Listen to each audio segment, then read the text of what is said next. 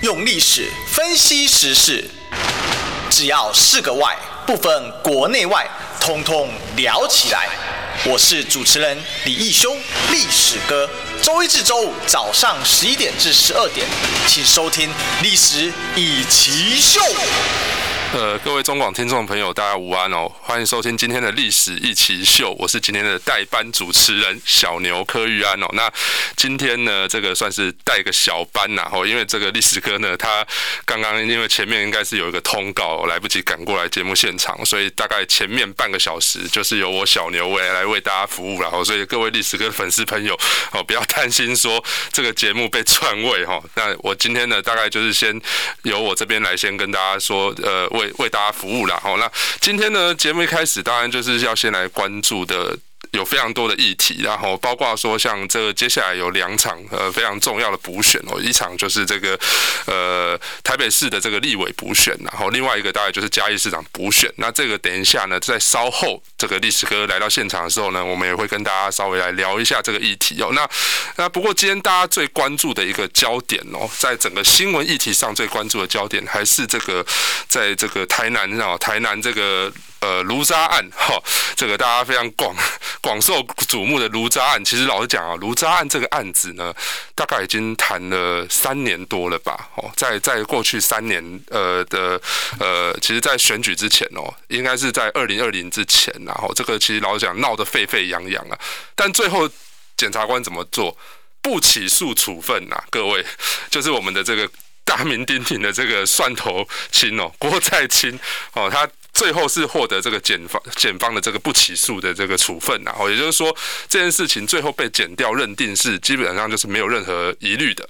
好，那不过呢，在最近呢，哇，突然间呐，这个可能是因为这个民进党在这一次选举大败的这个受到这个选选举大败的影响哦，这一次基本上整个哦从。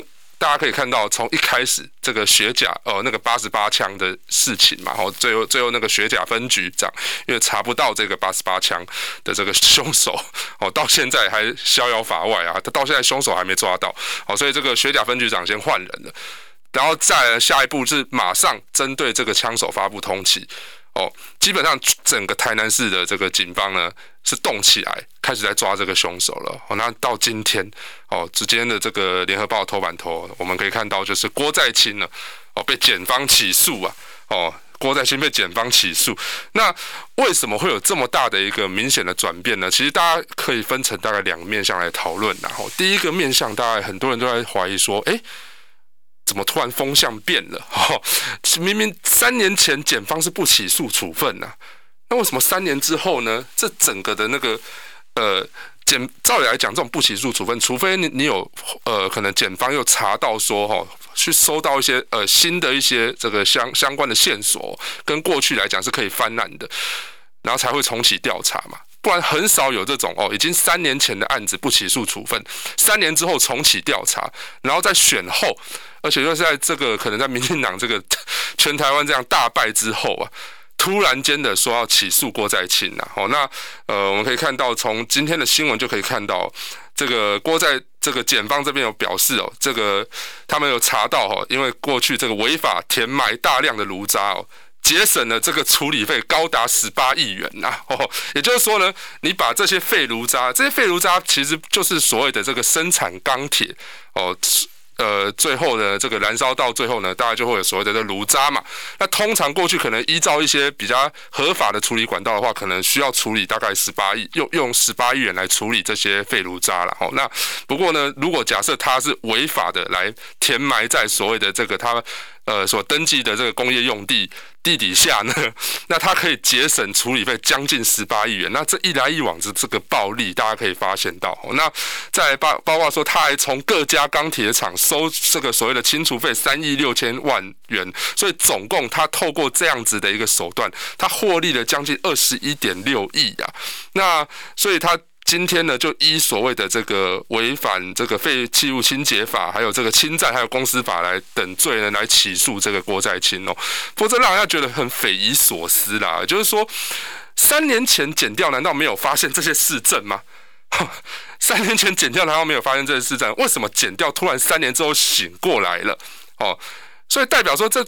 当中所牵涉到这个利益之庞大，利益结构之庞大，其实还不是只有所谓的废炉渣。也就是说，我们大家可以知道说，郭在清这个人哦，郭在清这个人，他切他他基本上呢，大家可以去看，他是民进党的这个中执委哦。也就是说，大家都知道说，他跟所谓的黄伟哲跟蔡英文的关系是非常密切的哦。那也就是说，他其实已经是民进党党中央核心的人物了哦。大家都知道说，中执委哦，就是只有分所谓的中中常委跟中执委嘛。中执委大概在次一阶的啦。哦，但不过基本上这些人其实都是可以直通蔡英文哦，其实都可以直通蔡英文。所以你要知道说，这些人为什么有能力可以进到党中央核心，然后呢，再来透过这样子的一个，呃，大家可以知道说，他目前不管是卢渣也好，还是大家最近在传的沸沸扬扬，包括这个光电的利益也好，哦，这些老实讲都是非常庞大的这个利益结构啊。也就是说，呃，之前其实我们可以在 P D T 上面有人也有在爆爆这个料，也就是说，这个为什么要在他的工业用地地底下埋这个废炉渣？哦，其实还有一个目的，也就是说呢，因为这个废炉渣埋下去哦，它造成的这个所谓的铬污染哦，它会，它虽然是在它自己的所谓的工业用地底下埋这些废炉渣，可是它会造成周边的这些农地铬污染啊。那铬污染会导致什么样的情况呢？基本上土地是种不出稻米的，就算有种稻米，也会受到所谓的铬污染嘛。那那这些污染导致这个土地基本上就是已经。呃，污染到了，哦，所以他没有办法再做所谓的利用了。那最后怎么办呢？他就干脆变更地目啊，变怎么变更地目呢？就是从所谓的农业用地变更成所谓的工业用地。哦，透过这样的变更地目呢，土地的利益可以暴增十倍。哦，这个其实之前我们可以看到，像包括这个《天下》杂志，它有相关的这些报道，也就是说。为什么光电的利益有这么庞大？它不只牵涉到本身哦，它这些光电的本身，还牵涉到这个土地变更，从农地变更成所谓的工业用地哦，然后来卖电。那牵涉到这个暴利，土地的价值可以增值十倍之多啊！那 工业从农地变更到工业用地的这个眉眉角角在哪里呢？大家可以知道说，其实啊，这个眉眉角角不是只有所所谓的在牵涉到这个土地变更而已。要怎么样去做到土地变更？那当然就是要掌握到所谓的这个议长的席次啊，也就是说，整个议会的生态也是非常重要的关键呐。要如何让这个所谓的市府跟议员这边来去做无缝接轨的配合？所以在这一次的议长选举，这也是大家这一次关注到为什么这个郭在新这件事情哦，会让民进党在议长选举这一场这这这一局里面呢，哦，受到这么大的一个这个争议跟关注哦，也就是说。郭在清他这边当然有所谓他个人的这个属意的这个议长人选，就是说我们我们知道说就是那个邱丽丽嘛。好，那当然另外一方面呢，这个另外就是现任的这个议长无党籍的议长这个郭信良啊，他最近也出来指控说这个郭在清是这个所谓黑金的背后的这个代代言人，然后还有包括像这个我们的陈廷飞委员哦，民进党陈廷飞他是属属于这个正国会派系的嘛，吼，他也出来指控这个郭在清是黑金的代言人，然后也就是说。在这样子的一个情况之下呢，哦，它不只牵涉到所谓的光电利益，它这个光电利益的背后还牵涉到所谓的议长选举啊，所以整体来讲，这整个来讲就是非常大的一个利益结构。那到今天，哈，今天检调重启调查，然后今天起诉了郭在清，哦，所以，呃，这其实代表着我我个人认为，这是大概有有两个层次可以去思考了。第一个层次就是说呢。这有可能是民进党在清理所谓的战场，然后就是说，在这一次的民进党大败，哦，尤其是在南部啊，南部其实几个县市的大败呢，对民进党来讲，大概也是非常，他们也虽然呃，应该是说南部几个县市不是大败哈，民南部几个县市民进党虽然有胜选，但实际上呢，他们跟过去来讲哦，也也就是说，当时我们大家都认为说台南市可能只要派一颗西瓜来选就可以选得上了。哦，但实际上呢。我们可以看到，在这一次的选举哦，我们的刘盖森哦，刘盖森跟这个所谓的呃这个黄伟哲的差票数差距非常之小啊。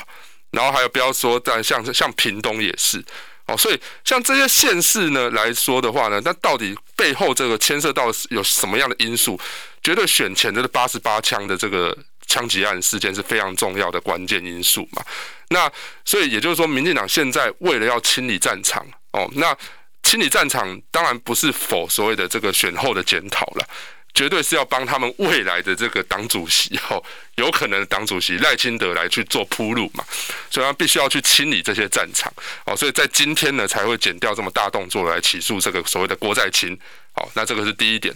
那第二个呢，还有一个可能性叫做什么？叫做树倒猢狲散呐，哦，也就是说，大家可以知道说这一次的选举啊，基本上是英系的全面溃败。哦，从北 一路输到南哦，不要这样讲。我们从台北可以看到，像陈时中哦，然后在桃园的郑文灿哦，虽然郑文灿是新潮流，可是大家都知道说他跟其实蔡英文之间的关系是非常密切的啊。那那在包括说像呃台台南哦，台南这一次呢虽然赢哦，可是基本上也是险胜，所以呢。这一次的选举基本上已经定调成为所谓的英系的全面溃败，再加上这一次，呃，非常大多人关注到的，也就是所谓的这个反黑金啊，反黑道、反黑金哦，大家可能本来在讲说所谓的黑道治国，就没想到我们以为啊，黑道治国可能大家讲的是黄成国哦。我们一开始觉得好，好像哎，大家民进党好像只要处理一个黄成国就好，哎，没有，在这一 这一周，你可以发现到说，这一周闹得最凶的反倒是台南啊，台南成为大家关注的一个焦点，然后也就是说，虽然台南这一次民进党成功的保住了他们执政的这个优势，可是呢，哇，这个卢所谓的这个不管是卢渣案也好，还是这个八十八枪的这个事件。其实造成的冲击是非常大的。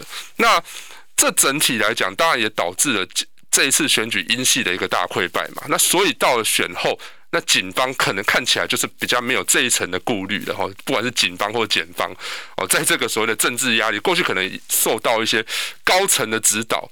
高层下指导棋，或是受到一些政治压力，哦，使得他们没办法呢，绑手绑脚，办案绑手绑脚。大家可以知道说，哎、你那个开八十八枪的这个嫌犯到现在抓不到。哦，高雄市虽然枪击案非常多啊，可是高雄市发生枪击案隔天就抓到了。你到现在台南八十八枪的凶手到现在还逍遥法外，还有人说他已经什么拿到所谓的五十万的这个款项，潜逃到柬埔寨了。好、甚至还有人在说什么？说，你呃，大家如果不知道有没有印象哦，就是选前呐，哦，有一个新闻还蛮有趣的，就是台南有一间宫庙啊，就是有有人呢 半夜非常无聊了，在他的那个香炉底下埋一只生鸡腿啊，然后呢，可能还对着这个香炉吐口水，就是他。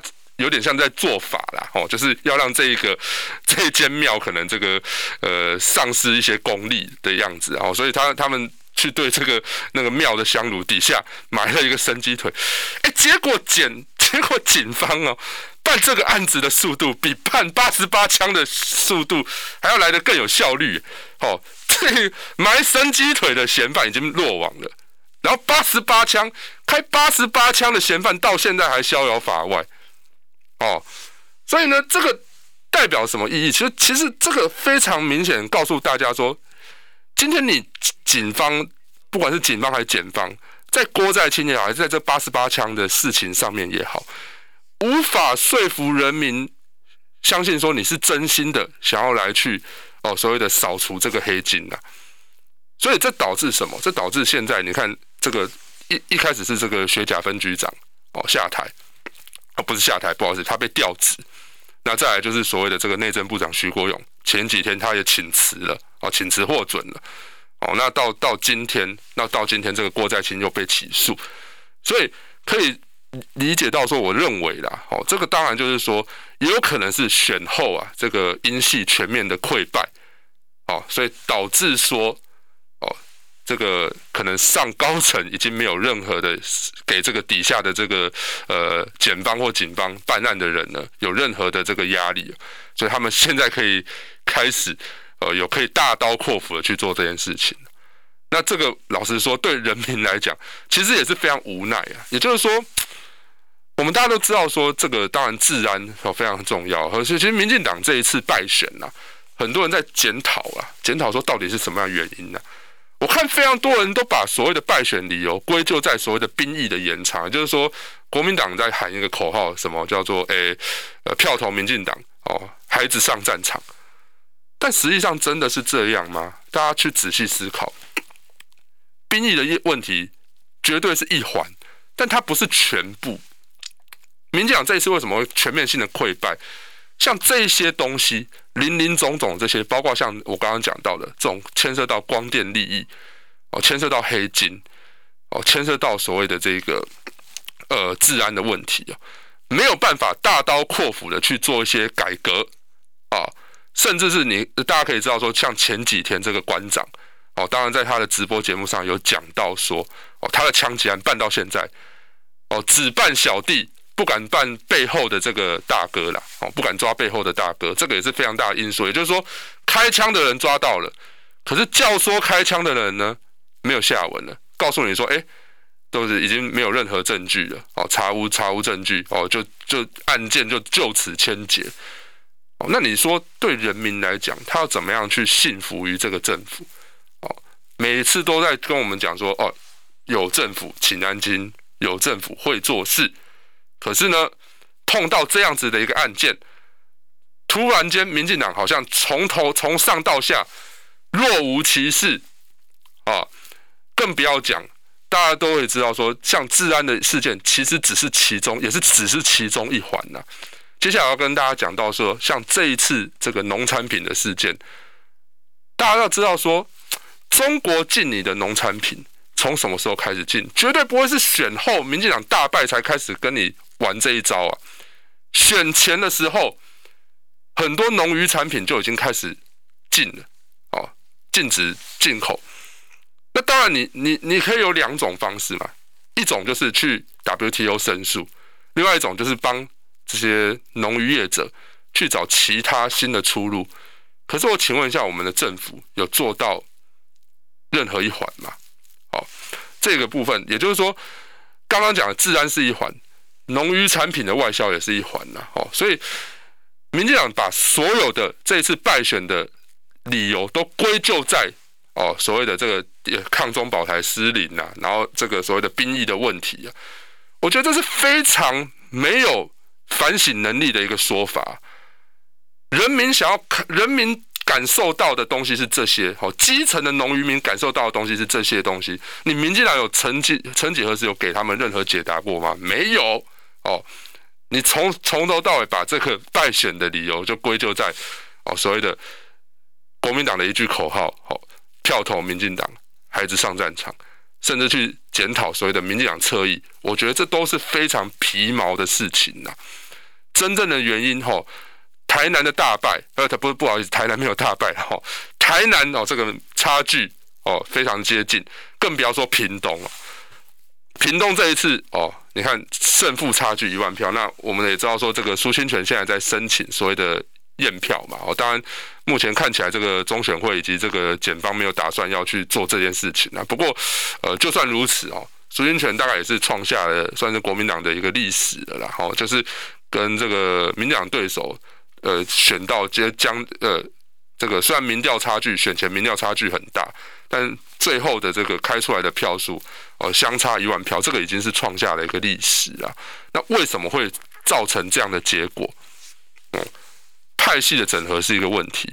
那刚刚讲到这个农渔产的外销，农渔产的外销绝对是重中之重，好，重中之重。但是你要知道说，民进党有在检讨，从头到尾检讨这件事情吗？我刚刚讲到嘛，农渔产被禁，禁止进口，被禁止输入中国，他可以做两件事情呢。第一件事情，去找新的出路。可是我们的陈吉仲主委告诉你什么？好，什么叫新的出路？班班吃石斑，哈，他告诉你，我把这些石斑鱼，哈，禁止外销出口，呃，禁止外销进口中国了，哈。那那怎么办呢？通通送到哦，我们的中小学，然后通通送去。那你说要让班班吃石斑，很好啊，没有，我我相信家长也都非常同意。可是你要知道说。哎，石斑鱼的料理，大家都知道说要怎么样让石斑鱼好吃哦，可能是用蒸的啦哦，那当然就是就是有各种方式嘛。可是你要发发现到说，哎，我们在基层的这些中国中小学的营养午餐，他们的烹饪方式是怎么样烹饪？他没有办没有能力去做这种所谓的真实班呐，你知道吗？所以导致说最后变成是什么？很多学校直接把石斑拿去炒，炒到最后一 可能做出来那个菜色一坨这样子，也不是非常的好看，非常的美味啊。最后变成哎、学生不敢吃啊，学生不敢吃变怎样？变厨余啊？请问一下，这样有比较好吗？好、那那更不要提之前哦，各各式各样的水果没办法出口，最后怎么办？送给国军呐、国军吃啊，哦哦，送给国中小吃，送给国军吃啊，这就是我们农委会帮这些我们在地的农渔产业者找出路的一个方式。各位，从过去到现在。从来遇到任何的一个这种农渔产哦，或者是我们的这个呃相关的这商品被禁禁止进口，第一步是什么？发动民粹哦，开始哦，每一个人开始打卡，开始吃啊哦，从上到下，从蔡总统到底下的这些哦立委议员，每个开始吃哦，带头吃，带头买哦。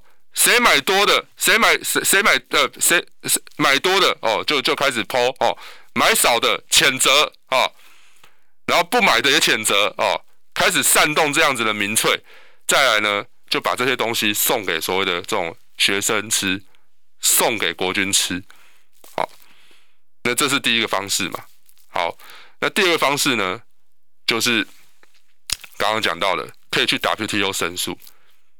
啊可是我们发现到说，哎，我们可以从 WTO 最近的这个申诉案来看，我们有针对任何中国对我们最近做的这些农渔产的制裁，有提出任何申诉吗？没有，哦，没有。好，那不过我们现在还是要进广告，休息一下，我们待会马上回来。你知道吗？不花一毛钱，听广告就能支持中广新闻。当然，也别忘了订阅我们的 YouTube 频道，开启小铃铛，同时也要按赞分享，让中广新闻带给你不一样的新闻。用历史分析国内外，只要是个“外”，统统聊起来。我是主持人李易修，历史哥，请收听《历史易起秀》。欢迎回到历史一起秀的现场，我是今天的代班主持人那个小牛柯玉安哦。那我们的历史哥呢，现在看起来好像还在路上。好，那我就继续来为大家服务了哈。那刚刚讲到这个农渔产品的这个外销，我们都可以知道说，其实哦，刚刚讲到有两条路嘛。第一条路是帮农渔农渔民去找生路嘛，找出路嘛。结果没有啊，好，把这些东西通通丢给我们台湾的人自己想办法让在台湾自己消化掉嘛。那第二步是什么？去 WTO 申诉啊，各位，我们的蔡总统，蔡总统不是我们 WTO 专家吗？啊，大家都知道说，蔡总统当时在选总统之前哦，哦，每个人都说他是所谓的 WTO 的一个呃专家啦。哦，那那那那那这样子一个 WTO 专家、谈判专家，他没有办法哦帮我们去跟 WTO 的这个去争取到哦相关的一些我们农渔民的一些利益。我们可以看到，从昨天哦相关的报道出来，有去 WTO 申诉吗？没有，哦，我们根本没，我们农委会讲半天了，根本没有做这件事情，完全没有做这件事情。好，那这样子造成的结果是什么？抗中保台就是假的嘛？哦，当你遇到中国的时候，你只敢在国内骂中国啊，啊！你只想在国内骂中国？你敢在 WTO 的这个战场上面去去申诉吗？去为了中国这样，先不要讲他们这样子禁止我们农产品出进口到他们国家，这样子到底是不是所谓的这个有违反所谓的贸易协定呢？但至少你要去做到申诉这一环嘛。你不要给人家一种印象是，你碰到这种事情的时候，第一时间煽动民粹，煽动民粹，好。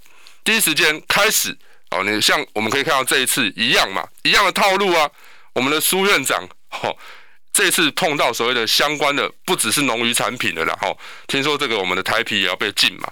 哦，嘉德凤梨酥哦，因为不敢不不想透露配方给对岸，所以要被禁。然后还有各式各样的这个我们的这些商品也要被进口，禁止进口中国，禁止输入中国。好，那这样子的一个做法，你为什么不去 WTO 申诉？你不是 WTO 的谈判专家吗？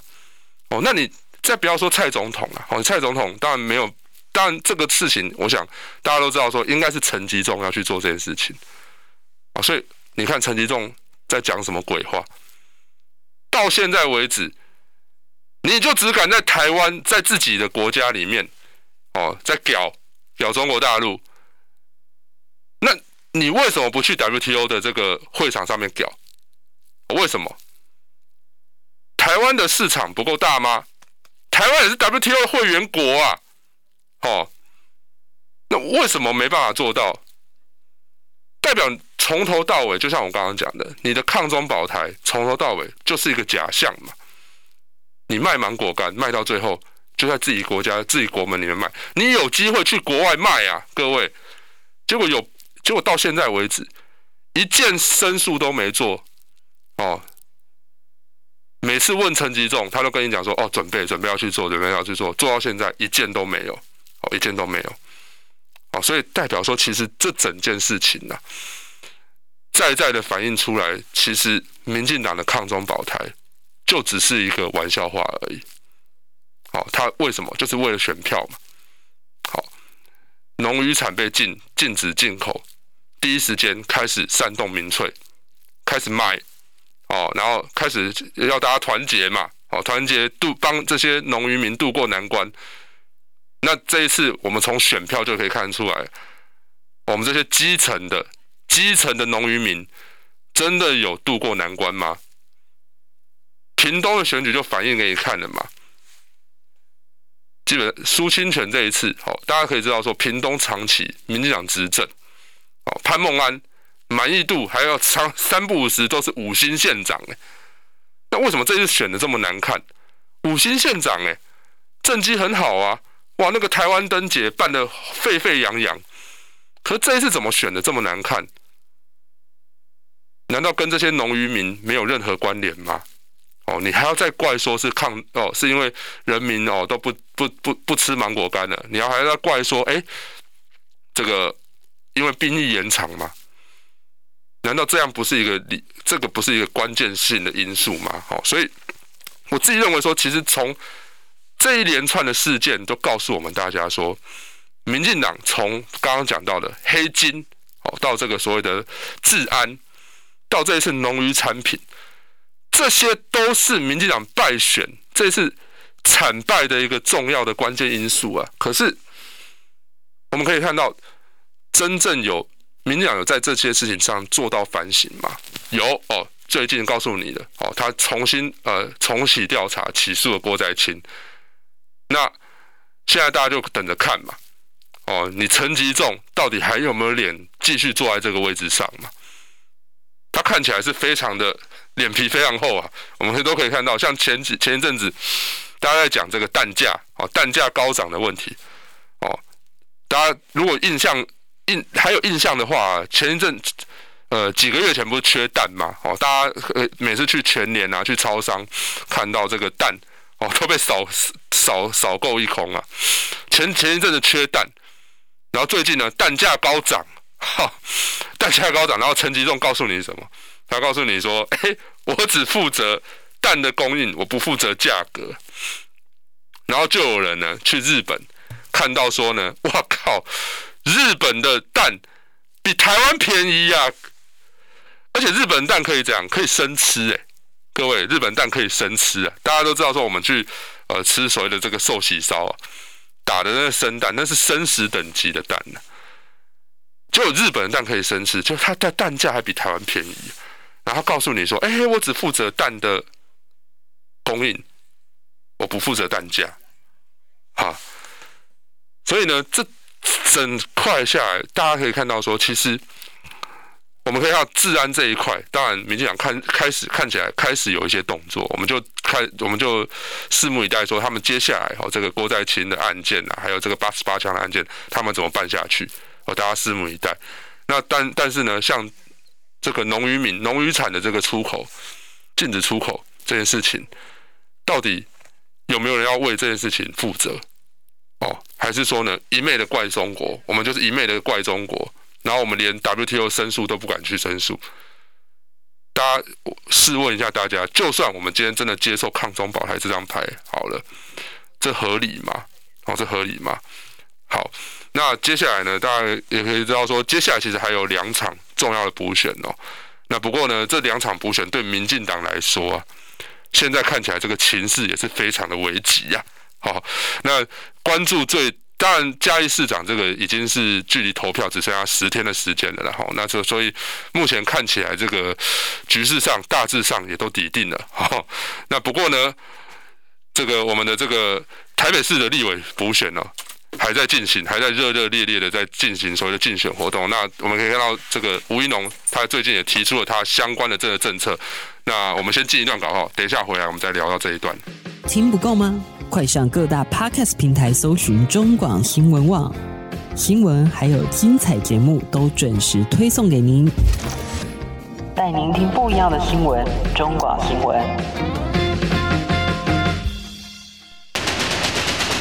用历史分析国内外，只要是个“外”，统统聊起来。我是主持人李易修，历史哥，请收听《历史以奇秀》。欢迎回来，这里是历史一起秀的现场。哎，主持人换回来了，我是主持人历史哥李一雄。我们要特别感谢我们的代班主持人兼今天的来宾，我爱喝同二哦，这个小牛柯玉安带半个班呐、啊，半个班不敢当，不敢当。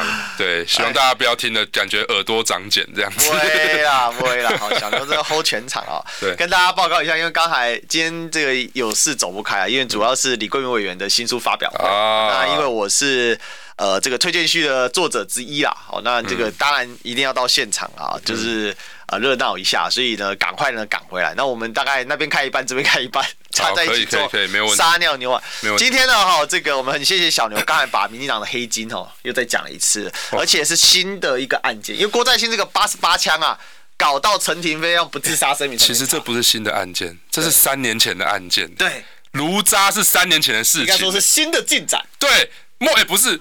重点是没有什么新的进展呐、啊，就是旧案在翻新，再重新调查，就发现说，哎、欸，突然告诉你说，哎、欸，这个有真的是有所谓的不法所得啊。是，他们告诉你说，哎、欸，我检察官重新的很努力的去挖这些炉渣废土啊，发现真的有违法事实、欸，哎，哎，不过我告诉大家，陈嘉华委员，还有包括像之前那个蔡碧如委员，查了这么久、欸，哎，然后就突然告诉，然后都告诉你检方在哪边那个。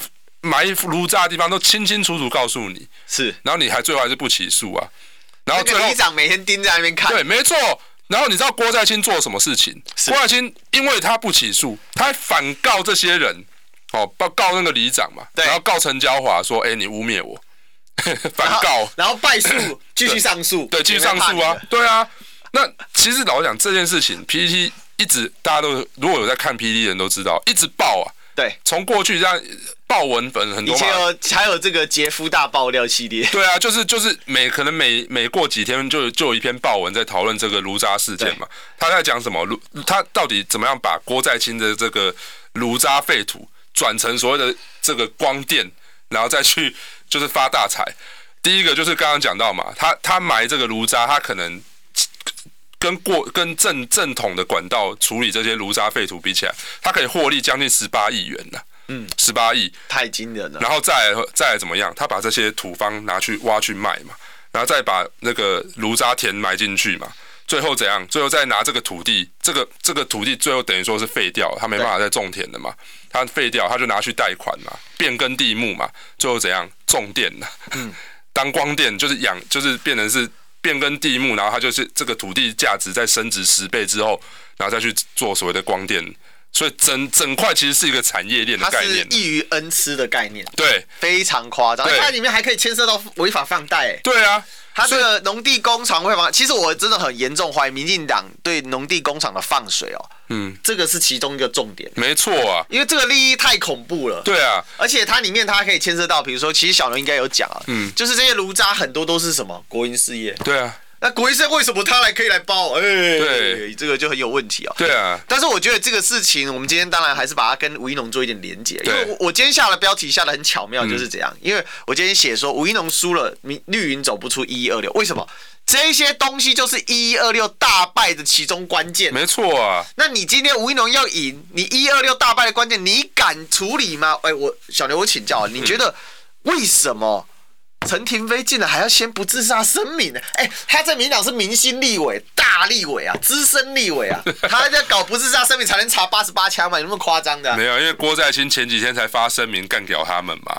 哦，在检方还没起诉他之前，他还很秋油嘛，他还觉得说，哎，你陈廷妃今天做这件事情，你指控我黑金是怎样？准备跑票了是不是？啊，不要忘了哦，当时郭信良的钱是谁造的？他还跟你，他还告告诉你哦。我还当时这个郭信良跟我要钱，我从来没有拒绝过他哦，代表说什么？我有的是钱呐、啊，是哦。然后呢，今天你陈亭妃做这件事情，他直接个个贴你一个标签嘛，叫做说你你议长选举想跑跑票嘛，因为郭在清有他支持的这个民进党的议长候选人嘛，是哦。那可是陈林飞做这件事情，他有一个怎么样？他有一个大帽子告诉你说，哎，我就是为了所谓的反黑金哦，所以我去支持所谓的这个郭信良。哦，所以其实老实讲，这整整个的猫腻看起来就是郭在清，等于说鹰派对正国会就是一样，还是派系的斗争。是，对，从头到尾都是派系斗争。那至于他刚刚讲不在不自杀声明，我自己是认为说不太可能 被自杀了。陈林飞这么 他这么重要的一个人，哦，有可能、欸、长都会被鸡排妹呛说。防弹背心要穿好了啊！那那那对啊，因为但是馆馆长没有实实际的这个是，他是他是立法委员嘛，馆长只是就是他是一个商，就是商哎、欸、不不不能乱讲商人，不然会被骂哦。馆长就是一个馆长就是个商人，对健身房业者嘛，业者，他他还是商人。对啊对啊，好了，反正就是他老实讲，他就是他他跟陈林飞之间还是有一点差距啊，就是说一个是立法委员，他的实际的权利嘛，所以不是他声明，这当然也是有点太。怎么讲？太夸大的这夸大其词。不过实际上就是整体来讲，就看起来就是民进党内派系之间在内斗嘛。是。但今天卷出来这个案外案，就是哎，这个 郭在清他被起诉了。所以我刚刚讲分析到两点嘛，一个就是树倒猢狲散嘛。为什么？鹰鹰派这一次大溃散溃败哦，所以导致说整整个的这个产业链产业链被抓出来了哦，上面已经没有人要罩他们了啦。哦，连徐国勇都离开了。所以突然间，突然之间，哎、欸，办案速度变得，办案效率变得特别快。其实你有没有发现，徐国勇的离开蛮关键的？对，因为徐国勇就是东堂勇，真正敢造的就是徐国勇。对啊，所以这整件事情很吊诡啊，你知道吗？那陈泽文警大校长也提前退休啦。那另外一个，我刚刚讲到分析，有可能就是这个所谓的清理战场嘛，在帮这个赖清德清理战场了。也就是说，赖清德如果要接当主席，台南这边乱成这样子，还得了？呃，当然要先把这些不肮脏的东西先清一清嘛。嗯。好，所以郭在清就是当然就是他的最重要要处理的这个一个对象嘛。但是我认为郭在清这个跟癌细胞一样，这个是除不掉的。对。其实，其实这件事情我为什么要讲说吴一农输了？我我认为吴一农是真的输了，但是最新的民调是八差八趴了。对。那今天还可以讲这个 台北市的民调，台北市的民调。对。嘉义不能讲哦，大家要切记哦，小心五十万。对。那。而且我会是二连败，嘉义的这个叫延选哦，延后选举是。昨天我们讲过是 GG 了啦，对，没什么好讲，因为吕俊英那就不是要选的样子嘛，哎对。然后呢，还找陈时中去帮他背书，呃，如果对我有感情的话，投射给李俊，哇靠，你们讨厌陈时中感情投射给李俊，哇，真的是很棒。为什么这时候还找陈时中来站台？我觉得是非常棒的一个选择。所以寡能瓜西料料，对，沙赫嘎吉赫细赫，对啊，你看那个最明显就 Coco 姐跳船了，是哦，Coco 姐说陈时中。你这是不是个男人？你要躲在后面啊啊！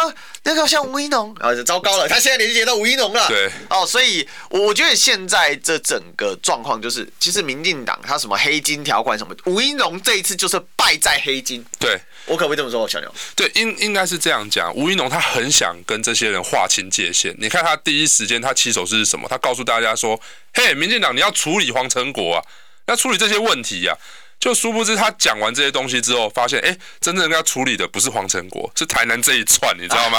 也就是说，民进党这已经是烂到根了，你知道吗？从北烂到南呐、啊，所以不是只有黄成国的问题。结果你今天点名黄成国，就黄成国来一句回马枪，他直接被钉在板上。对啊，我我我我其实不懂的意思，就用意就是在讲说，补选老实讲啊，就是在。呃，怎么讲？它就是一个投票率很低的一个，就是选举嘛。好，也就是说，都已经选完了，然后没多久还在补选，代表说这一场选举就在拼你的基层呐，是，好拼你基层，所以你呃 啊，对，我刚我刚刚讲到是不是？好，不好意思，不好意思，好，没关系。总之呢，大家自己消音啊，好，自己消音，好，他要拼基层，好，那所以拼基层的情况之下呢，要要，所以。代表说你要基层的经营是还是要看你过去这两年来讲哦，你从那时候立立委输给所谓的蒋万安嘛，好，然后到到这过去这这这两年来，你基层到底有没有在经营嘛？这是才是重点嘛。其其实这个事情哦，就是说吴一农走到现在这个样子，等于说，因为他本来想打一个形象牌，是我相信他就是想打形象牌。对，那第一个吴怡农这边蹲很久，所以你看第一时间蔡赖之争，蔡赖之争二点你还没有起来的时候，对。当时郑文灿信心满满准备要兼党主席嘛，对，都都已经瞧好位置都写好，然后吴一农就突然宣布就吴一农，然后国民党是乱成一团，出国避难的出国避难，然后我说宣布没意愿没意愿，然后说啊我是不分区不能再选，你可以看国民党是一团乱，一开气势国民党比较差，嗯，可是吴一农下来之后发现这个人真的草包，他还是想吃空气票，结果双头盔，你看他想切割黑道，就像你讲郭在清案你处理不好，现在郭在清案只要每烧一次。黑道治国就是烧你民进党，对。然后你现在两大黑道，一个是黄成国，一个是赵光义。哎，讲黄成国黑道没有罪哦，因为黄成国是法院认证黑道哦。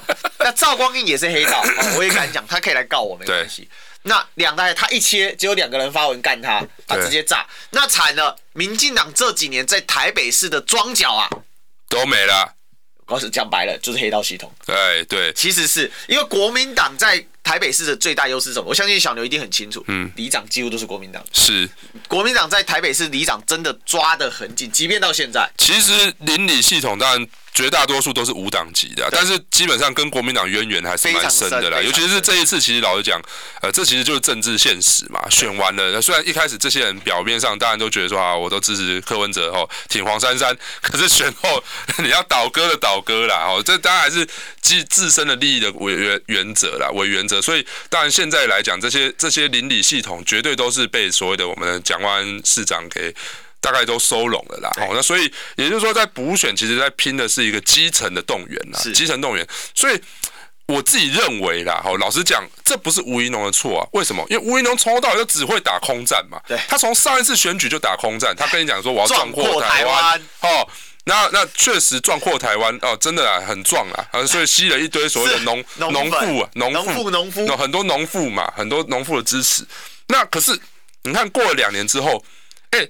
这些农妇消失了，你有没有在经营地方嘛？很重要嘛，代表说你这两年多来，你也没有真的很认真在做这件事情嘛。是，然后你不止不止没有经营你个人，你也没有经营你经营地方啊。那这次突然横空出世，又出来要要来挑战这个选区，那你殊不知你面对到是比你之前更强大的对手。对，当时你吴一农为什么可以跟蒋万安战到五五波？因为那一年民进党大顺风啊，大家不要忘记八一七啊。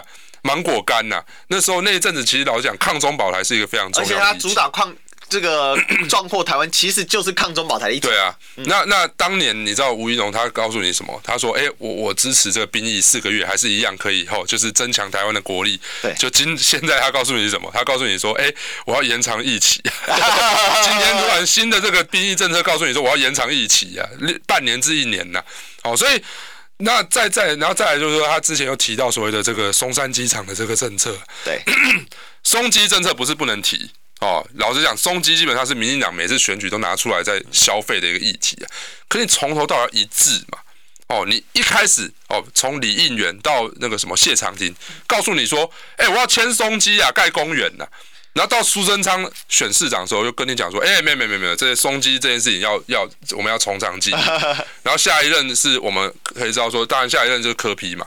再来就是姚文智出来的时候又告诉你说：“哎嘿，我又要我又要签松基盖公园。”是到了陈时中又告诉你说：“哎，松基那假议题啊，哦，我印象很深刻嘛。那时候黄珊珊说内湖交通问题要靠松基解决嘛，陈时中直接打枪你说：哎，那时候还很很还觉得说：哎，松基。”对啊，松基不是松基不是问题啊，你这样就是只是在找借口而已。就这时候突然吴怡农这是选举又拿松基出来，你让他觉得摸不着头绪嘛。而且你拿松基出来，你告诉我你要壮阔台湾，这有点非常莫名其妙。松基有它的战略地位，对，好、哦。松基签不签？老实讲，跟交通不是绝大，跟城都市发展跟交通，老实讲，那都是次要的因素。军事功能，它有军事功能，而且它还有外交功能。对，好，也就是说，签松基的关键。是我昨天在另外的节目有讲到，是国防部跟 AIT 啊，你无疑都要去说服这两个单位，不是说告告诉你说，哎、欸，我总统专机我可以让他在桃园降落啊，哈，我可以牺牲我的总统专机让他在桃园降落，哎、欸，请问一下，总统专机要在哪里降落，是你吴怡农可以决定的事情吗？好，是，所以你第一个你要去说服的是 AIT 跟那个那个国防部嘛，AIT 为什么 AIT 很重要？AIT 需要你这个机场啊，不只是他外宾来这边比较方便，对。另外一个部分就是，他哪一天突然遇到要撤侨的时候，他也可以直接从那边直接出去，你知道吗？所以对 AIT 来讲，松基有它的战略地位啊。所以我不懂的是，你今天提一个松基议题，然后你又告诉我说你要壮阔台湾，这完全画不上等号。对，其实他吴一农选到现在，我觉得就像小刘刚才讲的，对，主轴不明。对，然后你一开始首战及终战，为什么？我认为这个黑道的。这个所谓的议题已经是会一直缠着他，缠到这个初选结束。他乱开战场了，也就是说，其实老实讲，他这这一次选举就是乖乖的跑地方，乖乖就就就是去握手，然后打形象牌，搞不好还有机会，你知道吗？那结果现在突然开了这么多战场，那你完全收不完呐、啊。而且黑道是他自己，他是王红会打他，他马上跳起来。对，他跳起来的做法不是说。哦，我怎么？他是跳起来，他是用谎言想来掩饰谎言。比如说，为什么他会炸？因为第一时间他说赵光印、赵家啦，就北联邦赵家。是他开除的。是对，赵光胤不爽，直接给他吐回去啊！直接发文，他直接爆炸蹦啊！然后结果有点动到黄成果，他直接把台北市两支最大的民进党条他干掉了。对，哎，这两位哦，虽然讲。不好，虽然他们是黑道，但是他们在台北的基层实力很猛。没错啊，没错。而且这是调咖，就是他们养的嘛。我我就问大家，哎、欸，养调咖要钱哎、欸，那请问钱哪里来？嗯，对不对？那他可以自备粮草兵嘛？你觉得他是随便路边的善财吗？所以我的意思就是说，其实这这这场选举一开始人选上就错了啦。老实讲，我觉得不是只有他一开始首战集中战，而是决定要让吴怡农选的时候，就是一个错误的选择。但是这好像是党内共识，没错啊，没没对对啊。他同时是新潮流又是英系嘛，所以大家没意见了。对啊，要这样解读也是可以。那另外一个解读就是说啊，因为他有这个所谓的空气票的实力嘛。可是你要知道说补选本来就不是在拼空气票嘛。你今天大选的时候，你把吴怡农搬出来，那还有意义。你今天补选搬吴怡农出来，老实讲就没有办法冲。你你你基层，他跟基层是断根的。是。是跟基层断根的情况之下，你要怎么样冲投票率？这个是非常大的一个问题啊。对，好，今天时间有限了，我们只能聊到这里啊。我只能说，这个民进党不仅没有走出一二六，还没有走出八一七啊。哈，大概真的是这个样子。对，还还活在那个当时那个芒果干呐。所以老实讲，这个 OK，对。好，我们今天谢谢小牛。好，谢谢谢谢历史哥。那我们就明天啊，历史呃历史哥再见，拜拜。